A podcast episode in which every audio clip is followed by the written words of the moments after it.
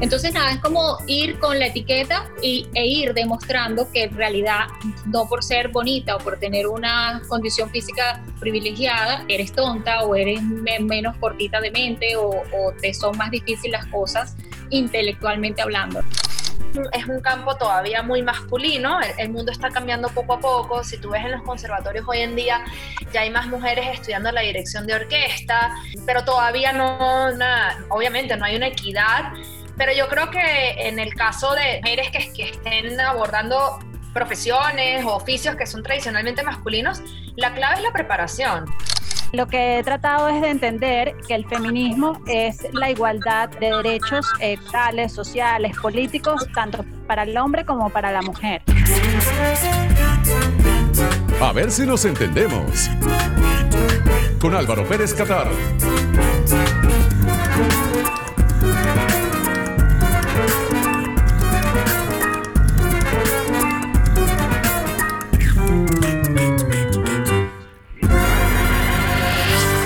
Hola, ¿qué tal? Bienvenidos al programa. Gracias por acompañarnos. Yo soy Álvaro Pérez Catar, arroba Álvaro RPK, y este espacio se llama A ver si nos entendemos. La idea es explorar muchos temas y sumergirnos en corto tiempo y pocas palabras en nuestras mentes, emociones y dinámicas como sociedad. Comenzamos agradeciendo a todos los involucrados en este espacio, en la producción general de A ver si nos entendemos, Mariel Gorrín, en la gerencia de producción Michelle de Sousa, en la jefatura de producción Darklin Rodríguez, en la coordinación de producción Miquel de Abrisqueta, en la edición y montaje Freddy Tapia y Jan Bastidas. La música original está a cargo de Horacio Blanco en la composición, coros y guitarra. La Orquesta Sinfónica Gran Mariscal de Ayacucho dirigida por Elisa Vegas. El piano es de Prisca Dávila y la percusión a cargo de Joe Avit. Gracias a todos ustedes quienes a esta hora nos escuchan a través de Onda La Superestación y también a quienes se conectan a través de Spotify, Apple Podcasts, Google Podcasts y Anchor, así como a nuestros visitantes en YouTube y en la web de la radio ondalasuperestación.com. Ahora también tenemos nuestra página web a ver si nos entendemos y para tener este contenido de forma exclusiva, entre otras cosas que estamos agregando allí, puedes suscribirte a nuestro Patreon, patreon.com barra a ver si nos entendemos. Bienvenidos y vamos al grano. En la antigüedad se consideraba que la mujer era, a lo largo de toda su vida, propiedad de un hombre, tanto del padre a temprana edad como del esposo, cuando el mismo padre entregaba la mano de ésta en matrimonio, logrando que las mujeres dependiesen totalmente de nosotros los hombres para poder sobrevivir. El sexo femenino solo tenía obligaciones en el hogar impuestas por el esposo correspondiente. Se puede decir que ser mujer en esos tiempos significaba ser un objeto de satisfacción, lo cual se ha ido modificando. Ahora las mujeres están más conscientes de los espacios ganados en todo ámbito, ya sea político, social, laboral, cultural, religioso, etc. Y a pesar de los muchos obstáculos y las barreras impuestas por la sociedad, las mujeres han demostrado no digamos igualdad, pues no creo en eso personalmente, sino más bien valor y competencia. No se podría afirmar que ellas asumen un solo rol, ya que las mujeres han demostrado versatilidad para ejercer, además de labores de madre y esposa, como es el caso de miles de mujeres en todo el mundo, y aquellas que así lo decidan, sino que también se desempeñan como profesionales y sustentadoras de una familia con el fruto de su trabajo. Está científicamente comprobado que la mujer usa más el cerebro para almacenar y razonar información, mientras que el espacio cerebral de nosotros los hombres para los mismos fines es solo de la mitad, por no hablar de que las mujeres tienen un gran gusto artístico, son más receptivas y emocionalmente más empáticas. Pero a pesar de que nuestras sociedades latinoamericanas se consideren igualitarias y tolerantes, algunas personas seguimos siendo machistas, consciente o inconscientemente. Sobre el poder de la mujer en nuestra sociedad estaremos conversando con la Young Global Leader del Foro Económico Mundial y directora de orquestas Elisa Vegas, la Miss Mundo y empresaria venezolana Jacqueline Aguilera y la locutora y productora Maga Díaz. Ya venimos. Explora lo que inexplicablemente nos hace quienes somos, de forma individual y como sociedad. Continúa explorando, a ver si nos entendemos. Por Onda, la superestación. De vuelta con más, a ver si nos entendemos a través de Circuito Onda para toda Venezuela y también a través de todas nuestras plataformas de podcast. Tengo el gusto de darle bienvenida a tres mujeres maravillosas, admirables, cada una en su área. Quizás este término suena un tanto cliché en los momentos que vivimos, pero sin duda yo creo que representa el legado de trabajo que cada una de ellas hace. La primera es Jacqueline Aguilera, empresaria, ex reina de belleza venezolana y madre Muchos la recordamos como Miss World Venezuela en 1995 y Miss Mundo en 1995. Actualmente, además de ser ligada al certamen de belleza, la parte de imagen se encuentra al frente de una actividad maravillosa llamada Proyecto Ser, que es un programa de capacitación, entrega de insumos y herramientas a mujeres con ganas de crecer, entre otras iniciativas de las cuales nos hablará en unos minutos. Mi segunda invitada es Elisa Vegas, ella es directora de orquesta, clarinetista, directora artística de la Orquesta Sinfónica Gran Mariscal de Ayacucho y John Global Líder del Foro Económico Mundial. Además pertenece a una generación de jóvenes venezolanos en las que muchos emigraron en busca de oportunidades fuera del país, pero ella decidió quedarse a alimentar con la cultura y con su música el oído de los venezolanos. Seguimos y mi tercera invitada, no hay ningún orden específico, las tres me parecen maravillosas. Es Maga Díaz, actriz, periodista, locutora de la Mega Estación. La escuchamos normalmente en sus programas Magabytes y La Mega en Casa pero además es una de las creadoras de 4x4 Producciones y tiene un podcast llamado Salta, que da a conocer precisamente los saltos que han dado mujeres que ella y donde podemos conocer cómo sus invitadas han sobrellevado todo tipo de obstáculos. Bienvenidas las tres, encantado de recibirlas en el programa. Gracias Álvaro. Gracias a ti. Mira, quisiera empezar preguntándole, vamos a empezar en el orden en que las presenté por Jacqueline, porque mm, yo observo que si bien hay todo un tema de empoderamiento femenino, que es evidente incluso por el trabajo que ustedes hacen, también puede observarse en el mundo una cierta tendencia a masculinizarse para poder acceder a los espacios de poder. Y quiero arrancar por eso que es tan polémico. Tú sientes, Jacqueline, que como reina de belleza, como modelo, como una persona que está involucrada en tantas iniciativas, como empresaria, en algún momento de tu vida has tenido que masculinizarte para poder alcanzar una posición o has tenido que luchar contra esa tendencia? Bueno, siento que no, masculinizarme jamás. Yo, bueno, afortunada de este rol y de, esta, de este género con el que vine al mundo, sí he tenido em, que luchar de alguna manera es con esos estereotipos y los paradigmas que hay en torno de repente a una apariencia, ¿no? Lo que la gente ve de entrada, la primera impresión que causa y también aquel estereotipo que dicen que de repente de las mises obviamente desde que mi carrera, mi, profesión y mi vida de adulta la he hecho con esa etiqueta o con ese título de belleza que también por cosas del, del, destino y por ser privilegiada obtuve en el año 95. Entonces, nada, es como ir con la etiqueta y, e ir demostrando que en realidad, no por ser bonita o por tener una condición física eh, privilegiada, este, eres tonta o eres menos cortita de mente o, o, te son más difíciles las cosas intelectualmente hablando, ¿no? Entonces ahí de repente sí ha habido como un demostrar más precisamente para no caer en la, en la, en la etiqueta, en el estigma de ser bonita y tonta. Eh, masculinizarme jamás, como te digo, nunca. Y sí, también, lo que pasa es que he tenido ejemplos, ¿no? Ejemplos a seguir, modelos de vida, mujeres que me han inspirado, por supuesto, ya a lo largo de mi vida adulta, pero desde muy pequeña. Yo siempre cuento esta historia porque mi abuela, hoy día tú me preguntas a mí específicamente qué considero yo que es una mujer empoderada o que está de moda ese término en, estos tiempos, pues no, para mí yo nací y crecí y siempre tuve un modelo a seguir de una mujer que considero empoderada, siempre muy avanzada a su época, que fue mi abuela, pues mi, abuela materna, que supo sacar una familia adelante sola, que era emprendedora, eh, empresaria, eh, lograba ser multifacética dentro de todas sus áreas como mujer y bueno, en sus tiempos, con su época, en su localidad donde ella vivía, que estoy hablando de un pueblo de la isla de Margarita, pues a mí me parece que mi abuela era una gran heroína y un gran modelo a seguir y por supuesto mi mayor ejemplo de eh, empoderada, de mujer empoderada para todos los tiempos, ¿no?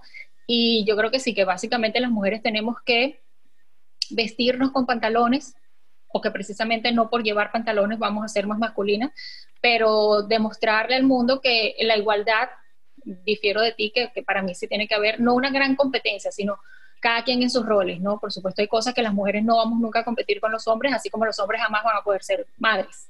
Pueden ser padres, obvio, pero madres de engendrar al niño eh, en, ellos nunca. Entonces yo creo que cada quien en su posición, cada quien en, eh, sus funciones, y por supuesto las mujeres, de acuerdo a lo, en lo que nos desempeñemos, conforme nos querramos desarrollar, sí ir demostrando que si bien te acompaña un físico, pues los elementos que la integren eh, tienen que ser mucho más, eh, resaltar mucho más para tú precisamente dejar sentado que ese privilegio de un físico no contrarresta alguna otra facultad. Ahora, Elisa, en tu caso, que como directora de orquesta seguramente se ha tenido que lidiar con, con, la predominancia masculina en ese contexto. es decir, hay más directores de orquesta que directoras. En tu caso, eh, dígame en Venezuela, donde tenemos íconos de la dirección orquestal como Gustavo Dudamel, eh, por no mencionar al maestro Eru, que fue quien fundó el sistema de orquestas, y tú ahora como una figura relevante, femenina y directora de orquestas. ¿Te ha tocado masculinizarte? Bueno, me encanta lo que, lo que dice Jacqueline, que es masculinizarme jamás. En mi caso también lo, siento igual. Eh, hay cosas que son obvias desde que estoy dirigiendo orquestas, pues como dices tú, no, no, no, existen muchos referentes, ¿no? De otras épocas. Lo que sí, cuando encontraba los referentes, cuando empecé a estudiar la dirección de orquestas, encontraba mujeres vestidas de smoking, como dices tú, un poco tratando de, meterse en, una figura masculina que no son. Y desde el primer momento entendí que no, o sea, que ya va, soy mujer y es más que evidente. Y en ese momento, además, muy joven. Esas son cosas que uno no puede ocultar, más bien tiene que, que hacerlas propias y, jugar a favor de ello, pues no, o sea, tenerlas a favor. Entonces, en ese sentido, como dices tú, sí, es un, es un campo todavía muy masculino, el, mundo está cambiando poco a poco, si tú ves en los conservatorios hoy en día, ya hay más mujeres estudiando la dirección de orquesta, eh, pero todavía no, no, no hay como una, obviamente no hay una equidad pero yo creo que eh, en el caso de, de mujeres que, que, estén abordando profesiones o oficios que son tradicionalmente masculinos, la clave es la preparación. O sea, hay cosas que no vas a poder cambiar, como el hecho de que eres mujer, simplemente tienes algo diferente que traer a la mesa. Habrá que ver si los demás les gusta o no les gusta, pero tienes que estudiar, prepararte y traer eso a la mesa. Eso es todo lo que hay que hacer. Hay otra parte que no queda de parte de uno, que queda parte del otro, el que recibe. Y bueno, eso no, eso no lo puedes dominar tú. Lo que puedes dominar tú eh, es tu estudio, tu preparación y, asumirte como eres. Ahora, en el caso de Maga, fíjate que son tan distintas y quizás por eso quise invitarlas, por sus diferencias al programa. Diría que, ser mujer pudiera ser una de las grandes eh, virtudes o habilidades en el marco de, de, lo que tú desarrollas, por ejemplo, como actriz, es archi conocido que las mujeres son mucho más emocionales que los hombres, o al menos tienen mayor habilidad para expresarlo. Y, y, en la actuación es necesario poder conectarte con esa emocionalidad para poder interpretar un rol o un papel. Sin embargo, prevalecen otras cosas dentro de la industria del entretenimiento, como las posiciones de poder allí, quiénes son los jefes y quién no, quién dirige o no una obra de teatro, una película. ¿Te ha tocado a ti, Maga? Tener que ejercer un poco esa figura masculina, no desde el smoking, pero en nuestra área. Totalmente. Bueno, gracias. Eh, primero es un honor que estés junto a Elisa y a Jacqueline porque a ambas las admiro muchísimo. Me encanta lo que hacen. Y no, bueno, al igual que ellas, creo que masculinizarme jamás y también más bien eh, en momentos en los que he tenido que asumir como alguna situación, un rol de poder, siempre trato de estar conectada con mi feminidad, porque realmente eso es lo que nos hace también únicas, ¿no? Eh, pero ahorita que, que, tú nos invitaste a este programa, me llama mucho la atención porque yo me estoy leyendo este libro que se llama eh, Mujeres y Poder, es un manifiesto y habla un poco sobre los roles de, muchas mujeres desde, por cierto, Elisa, desde, bueno, desde los 1800, cuando eh, las etapas como más clásicas, eh, en la música, habla de todo esto, hasta que sí, una Hillary Clinton.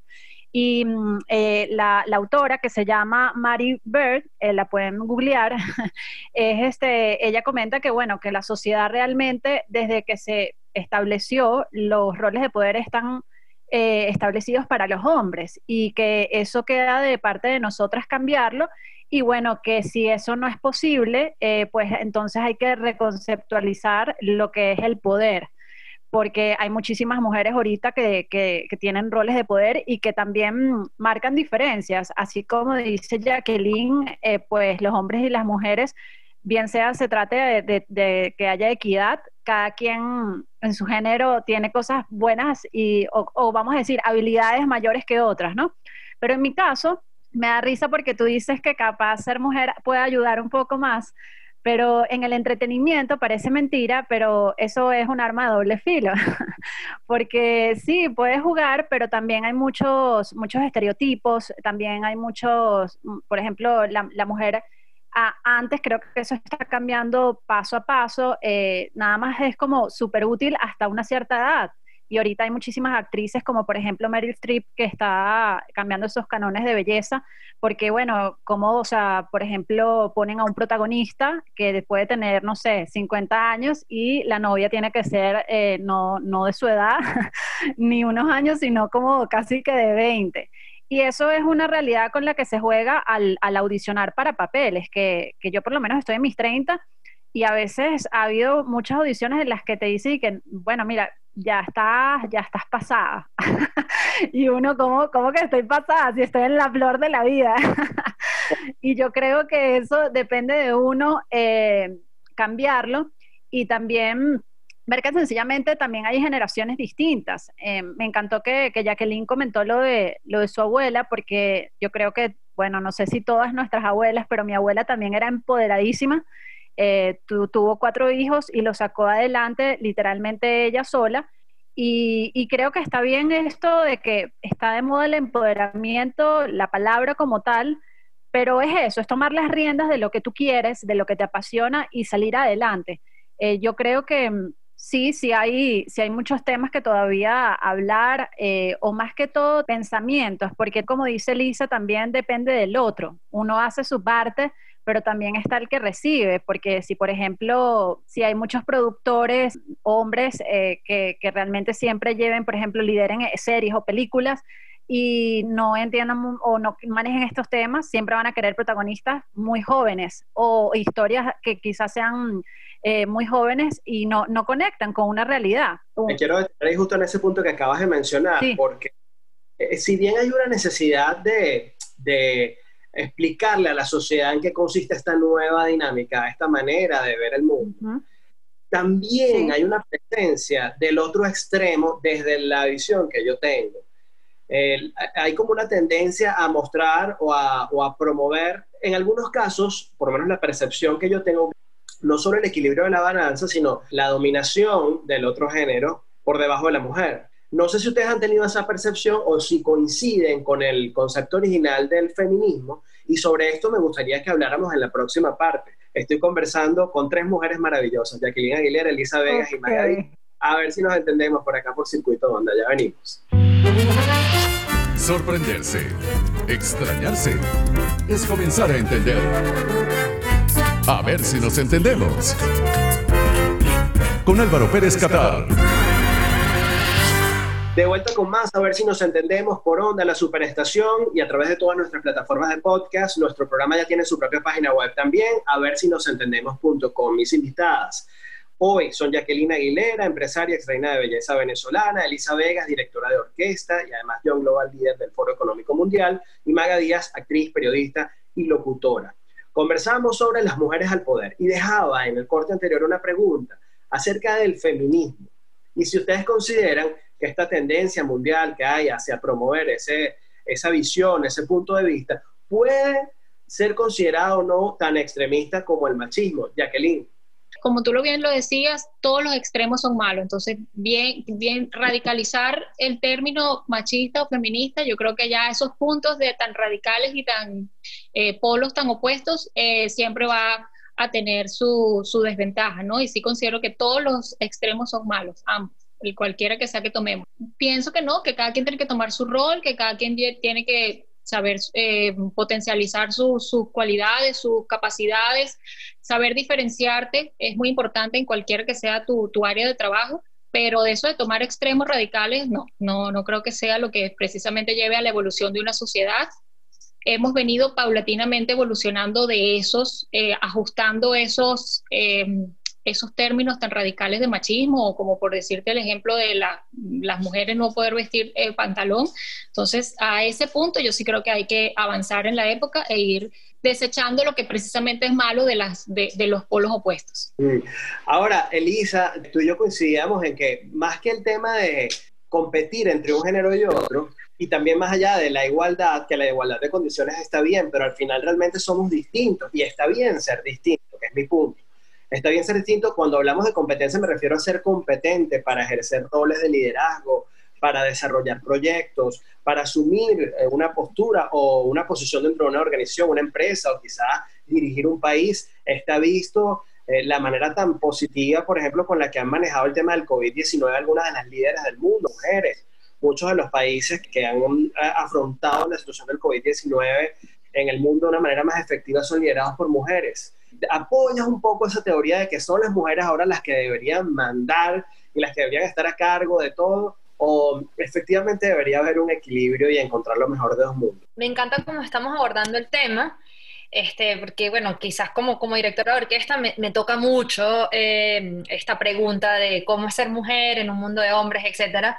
Y me gusta cómo lo estamos abordando porque realmente yo no, no me siento feminista, no me, siento defensora de los derechos de la mujer soy defensora de la equidad. Y la equidad quiere decir eh, la, igualdad de oportunidades sabiendo que somos diferentes.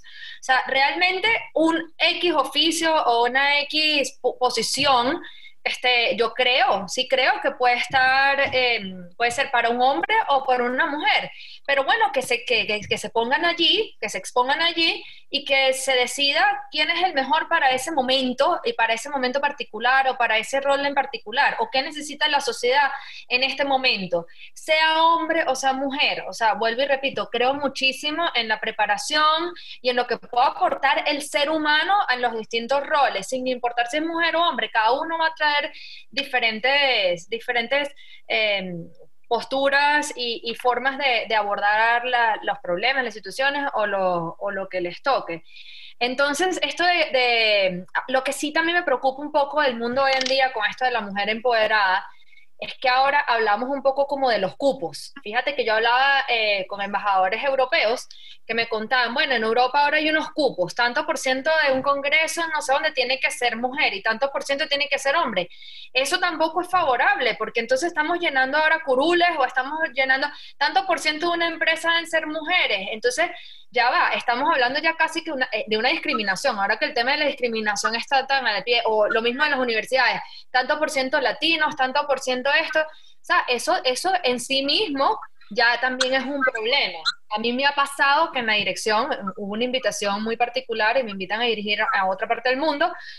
Y bueno, que, que, yo, que me recomendaron, bueno, la razón por la que querían invitarme es porque en esa orquesta, ese programa, eh, para ese momento, necesitaban era una mujer directora, que fuera mujer porque era como la, la petición. Y yo digo, wow, a uno como mujer también le pega porque dice, wow, o sea, no me quieren a lo mejor por lo que yo puedo traer a la mesa, sino por ser mujer. Pero a la vez es una oportunidad de decir, ok, me están llamando por ser mujer, tomo la oportunidad y ya van a ver que posiblemente puedo traer algo chévere también. Entonces, es como ese balance. Ahora, Maga, hablemos de, de las de pareja un poquito porque hemos hablado mucho en el entorno profesional, en la competencia, digamos, entre hombres y mujeres.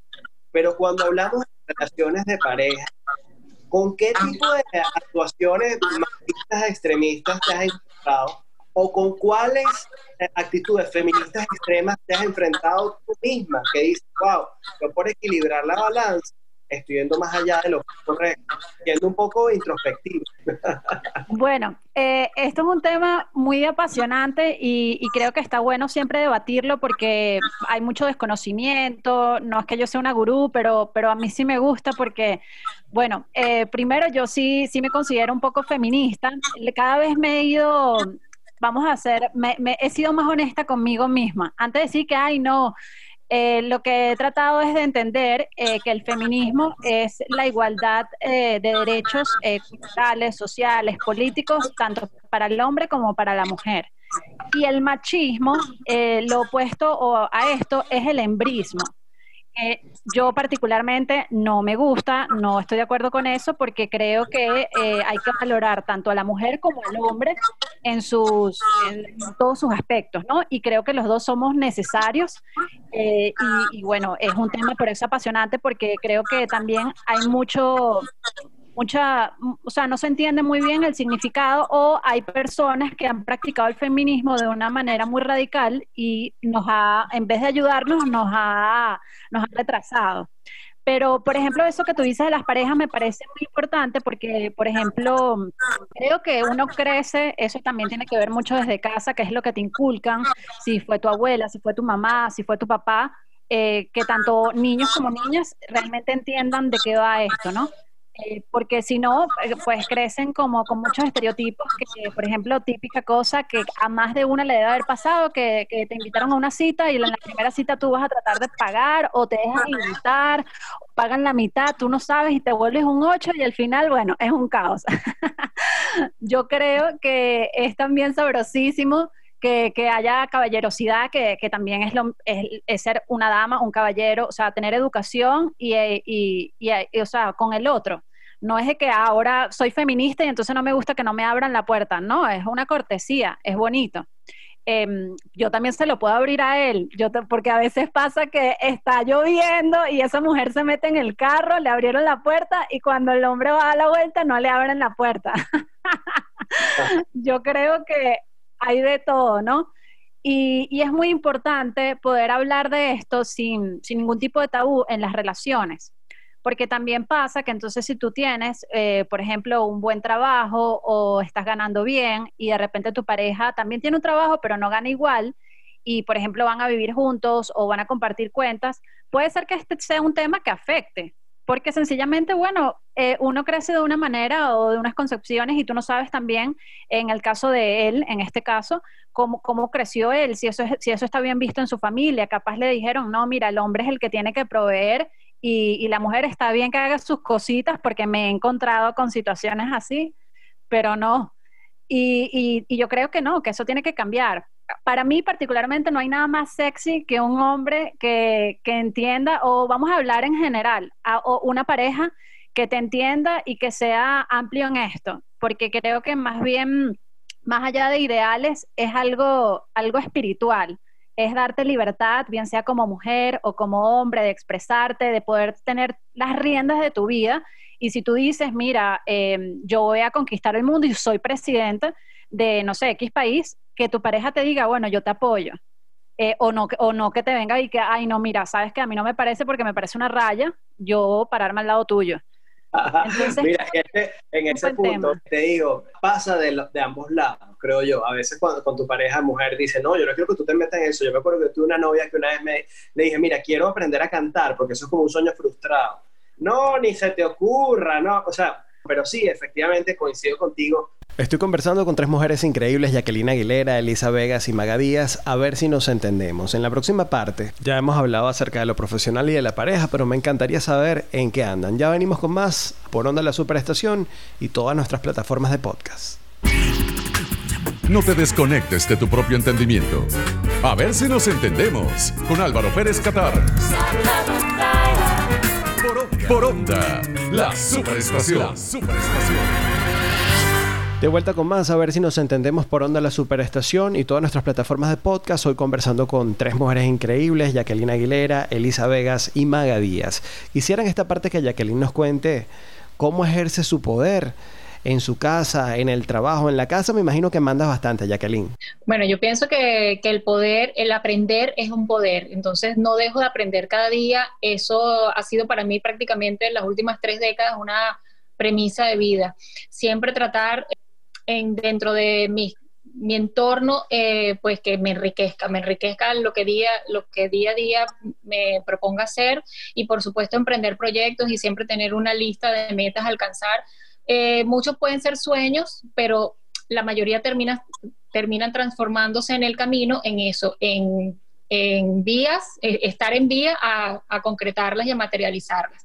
Entonces, bueno, sí, ejerzo el poder de una manera bien autoritaria, aunque coincido con, Maga y bueno, con, contigo también, Álvaro, que la base de toda relación es el respeto, por supuesto, el, respeto que tengas por tu pareja, la admiración y lo ideal es que se apoyen, ¿no? Entonces ya en estos años, uno ha entrado ya en años, eh, el amor pasa de amor a primera vista a para Cupido pasa a basarse precisamente allí, ¿no? En encontrar eh, con fortuna, pues esa pareja que te apoye, te respete y te admire y por supuesto vaya como esa alma gemela en conjunto. Bueno, yo en mis emprendimientos actualmente para este año 2020 me propuse llevar a cabo un, lo llamé Proyecto Ser, que es semilla de emprendimiento y responsabilidad en el marco del Mes Internacional de la Mujer. Hice el lanzamiento de esta idea que venía cocinando tiempo atrás, que busco como proyecto ser dignificar los oficios y pues darle a estas mujeres eh, esa semilla, ese pequeño capital en insumos para que ellas eh, prosperen y logren pues esa independencia económica, mayores eh, ingresos para su familia y pues por supuesto desarrollar sus pequeños trabajos y emprendimientos con éxito. Me encanta, además compartimos el amor por la isla de Margarita. Mira, Elisa, ¿qué anda? Bueno, yo soy directora artística de la Orquesta Sinfónica Gran Mariscal de Acucho y con una labor, creo yo, importante de, de transformación de nuestra sociedad venezolana a través de la cultura. O sea, creo fielmente que las artes son poderosísimas para transmitir esperanza, valores y para llenar una parte muy importante del ser humano que a veces se nos olvida que es el alma. Este, nos ocupamos muchísimo del cuerpo, nos ocupamos muchísimo de cultivar la intelectualidad y la verdad es que hay otra parte muy importante que es el alma, que, que, también hay que cultivar y que allí encontramos siempre fortaleza para poder hacer las demás cosas bien. Entonces, entendiendo esto a través de la Orquesta Gran Mariscal de Acucho, pues siento que, tenemos un proyecto de hacer país, de hacer país mostrando, em, mostrando lo posible, es decir, intentando mostrar la música lo mejor interpretada posible con producciones casi todas eh, que, digamos, no solamente es música, sino que tienen otros, otros componentes y crear espectáculos que de alguna manera transmitan esperanza, calma y den fuerza para seguir adelante. Y bueno, por otro lado, ahora formo parte del Foro Económico Mundial y también es, es una oportunidad de oro de mostrar en el foro no solamente la, la, parte fea de nuestro país, sino también mostrar que hay un grupo de personas que existen todavía aquí en nuestro país que le echan pichón y que ven el vaso medio lleno y no medio vacío. Entonces, también siento que tengo como esta misión de, al, tener la oportunidad de estar en una plataforma internacional tan importante, este, mostrar esa ventana de que aquí no todo está perdido. Eh, como te digo, siento que tengo como una especie de propósito de vida de, de, ayudar em, a través de la música y, pues en eso, en eso estamos, en eso estamos. Aquí en Venezuela, con, por ahora con esta misión y, con, el, con la cuarentena como la llevamos, pues inevitable que es un momento de, reinventarnos, de, buscar nuevas estrategias, supervivencia, porque es así, primero hay que sobrevivir, este, cubrir lo básico y, seguir soñando. Más nada, que nada nos detenga. Eso es, Álvaro. Me encanta, Gracias siempre. Maga, ¿tú en qué Bueno, em, yo también ando, esta cuarentena nos agarró a todos desprevenidos. Em, yo estaba finalizando una temporada, la terminé en Trasnocho Cultural, que es un centro en Caracas, eh, de la obra, la comedia Leprenón. ¿Tú la pudiste ver? Sí, la vi. ahora veníamos con otras presentaciones y, bueno, obviamente por todo esto fueron suspendidas, pero, pero este, estamos viendo si eh, se retoma o, eh, bueno, ver, ver qué sucede aquí en, en, Venezuela. Por los momentos sigo, bueno, con, con la Mega, también inclusive la programación de la Mega se, se adaptó un poco a todo este tiempo porque estamos transmitiendo cada quien desde su casa y ahora el programa es momentáneamente la Mega en casa. Importante. Y bueno, eh, me he puesto como a poder seguir trabajando en el podcast, aprovechar a poder entrevistar a distintas mujeres. Se llama Salta de Una y, la idea es poder conocer sus historias, eh, los saltos que, han hecho, que se han atrevido en su vida y cómo han sobrellevado todos sus obstáculos. Que aquí, bueno, tengo a dos super mujeres porque sé, sé más o menos de las historias de cada una y, me impresionan, me, me generan mucha admiración cómo han llegado hasta donde están y, y, bueno, esa es la idea, poder también inspirar a otros, que creo que es un momento muy importante para poder este, reinventarse, poder replantearse cosas nuevas. Me ha encantado estar con ustedes para para las personas que quieran ampliar esta entrevista, pueden visitar nuestro canal de Patreon, patreon.com barra a ver si nos entendemos o volver a escucharla a través de nuestra página web a ver si nos entendemos.com. Magadías, Elisa Vegas y Jacqueline Aguilera con nosotros a ver si nos entendemos. Un placer inmenso conversar con ustedes y un fuerte abrazo. Gracias. Un abrazo a ti. Gracias. Un abrazo. Hacemos una pausa y al regreso venimos con más. Explora lo que inexplicablemente nos hace quienes somos, de forma individual y como sociedad. Continúa explorando, a ver si nos entendemos. Por Onda, la superestación. Regresamos con más a ver si nos entendemos por onda la superestación y todas nuestras plataformas de podcast. Y ya cerrando, quiero compartir con ustedes tres hábitos que tienen en común las mujeres exitosas. Número uno, trabajan su autoestima. La autoestima se puede trabajar y reforzar diariamente por medio de ejercicios fáciles. Es tan sencillo como reconocer las habilidades que se tienen y hacer un inventario de competencias, pero también de expresarse a sí mismo, en este caso a sí mismas, amor, respeto y gratitud desde el merecimiento.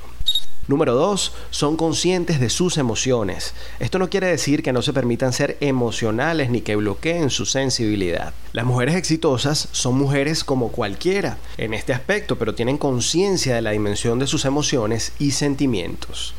Número 3. Las mujeres exitosas son ordenadas y saben que deben tener disciplina en todos los actos de su vida, que esperan que les traigan recompensas, por supuesto. No dejar las cosas para después, hacer ese pequeño esfuerzo extra que se verá reflejado en el resultado y tener claras las prioridades y tiempos dedicados a todas las actividades es parte de sus hábitos.